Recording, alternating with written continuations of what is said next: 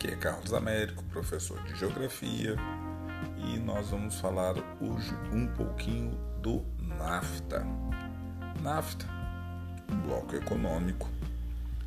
Nós vamos fazer aqui algumas aulas falando sobre blocos econômicos, falando sobre a questão do livre comércio e falando da necessidade de interação de algumas áreas do planeta Terra. E a questão toda é o seguinte: por que blocos econômicos surgem no planeta Terra? Qual foi a evolução, ou qual foi o momento em que os conflitos se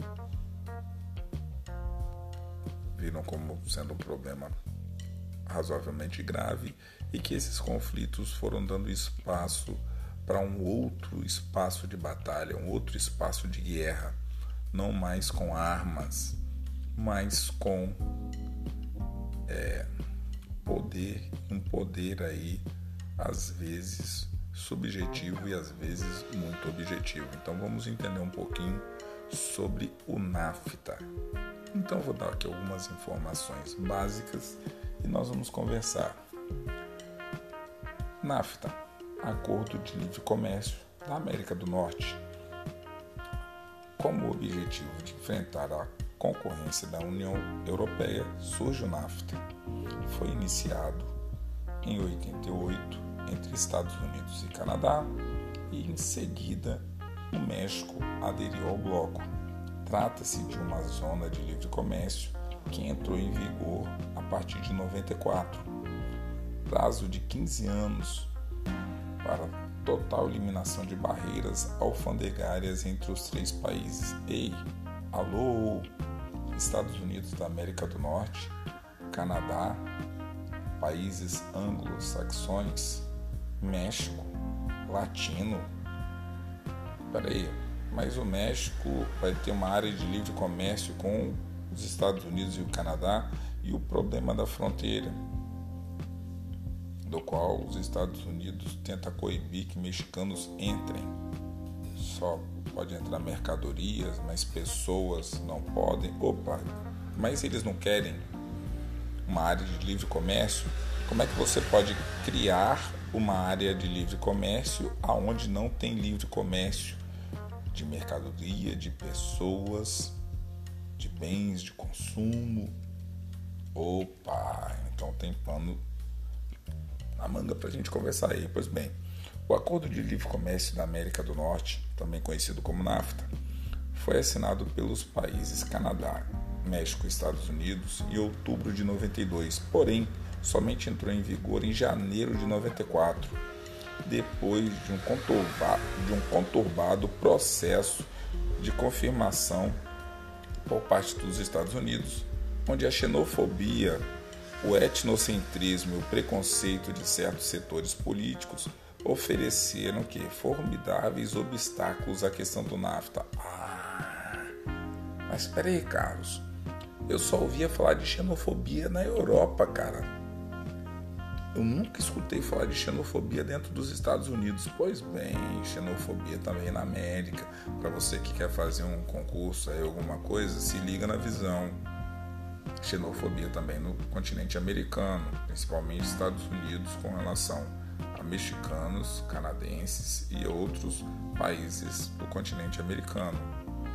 Pois bem, é só xenofobia? Claro que não. É etnocentrismo, preconceito de certos setores políticos, e não só políticos, mas sociais também. Então, olha só. Mas peraí, Carlos. Agora bagunçou minha cabeça. NAFTA não é uma área de livre comércio? Como é que os caras não vão se bicar um com o outro? É exatamente por aí. O NAFTA criou uma zona de livre comércio na qual tarifas e certas barreiras ao comércio de bens e serviços foram caindo. Recursos financeiros são que gradualmente eliminados em um período de aproximadamente 15 anos. Opa! Mas como é que vai ser essa barreira? Essa barreira vai funcionar para todo mundo ou do tipo é barreira para o México entrar nos Estados Unidos, mas não é barreira para os Estados Unidos entrar no México é barreira o Canadá entrar nos Estados Unidos, mas não é barreira os Estados Unidos entrar no México. Opa! área de livre comércio. Então vamos lá. As razões econômicas do NAFTA são de fácil compreensão.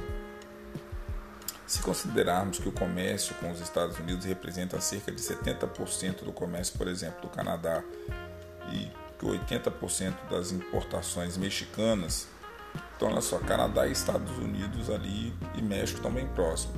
Eu me recordo de um professor que falou o seguinte: se os Estados Unidos pegaram um resfriado, isso daí há bastante tempo atrás, se os Estados Unidos pegaram um resfriado, o Canadá pega uma pneumonia e o México vira um paciente terminal.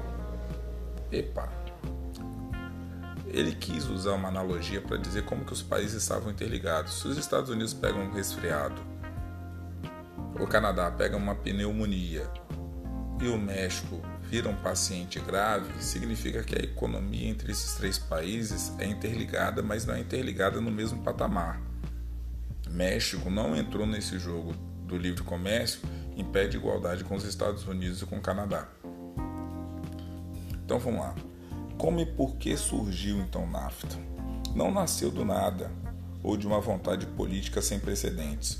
O regime de livre comércio já existia entre os Estados Unidos e o Canadá e só foi intensificado.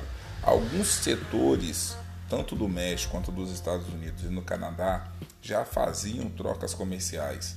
Só que na grande maioria das vezes, essas trocas comerciais emperravam por conta da questão de impostos, de tarifas tal. E aí eles começaram a falar: cara, nós estamos mais perdendo dinheiro do que ganhando. Então vamos dar um jeito de unir essa parte industrial, comercial, para que todo mundo consiga sobreviver junto. Então olha só. O precursor do NAFTA, o acordo de livre comércio entre Estados Unidos e Canadá, não causou controvérsias mas foi aprovado sem dificuldades, no caso, pelo Congresso, porque os Estados Unidos via nisso aí o que? Vantagens comparativas. Então, para que causar problema? Então, olha só, por outro lado, o México participou do modelo geral da economia da América Latina, até o surgimento da crise da dívida externa em 82. O efeito em rede da crise política, contudo, resultou na mudança dos modelos adotados tradicionalmente pelos países da região para o conceito de mercado aberto, de integração econômica e crescimento conduzido pelo setor privado, atraindo os investimentos financeiros. Ah, olha aí a caminha sendo preparada para o capital e para o capitalismo. Qual a política? Opa, mercado aberto? Legal. Integração econômica?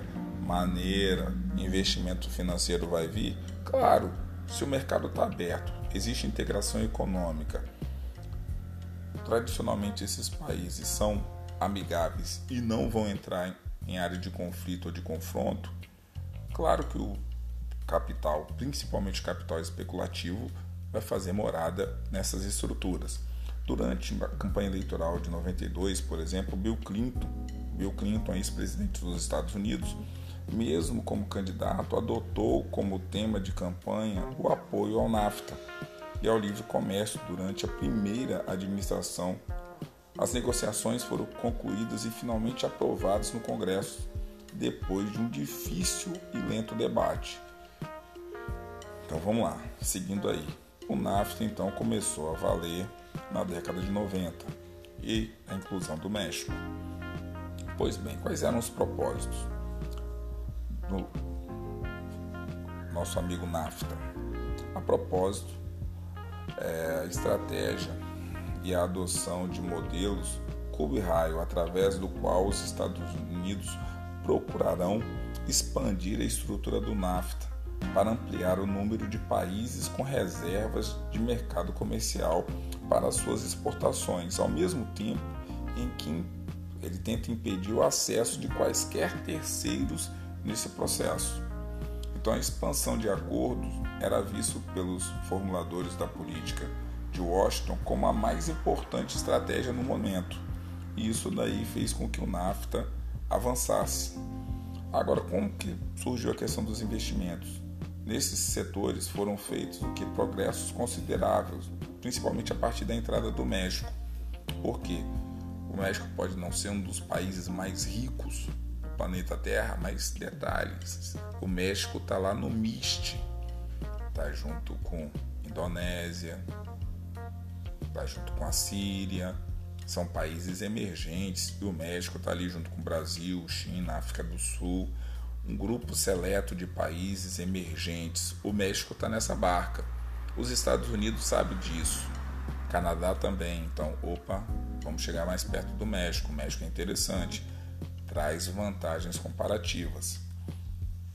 Por último, vamos falar um pouquinho sobre comércio e serviço. Na área de comércio e serviço, a grande concentração foi feita pelo México no acesso ao seu mercado. Então, os produtos dos Estados Unidos e do Canadá conseguiram o quê?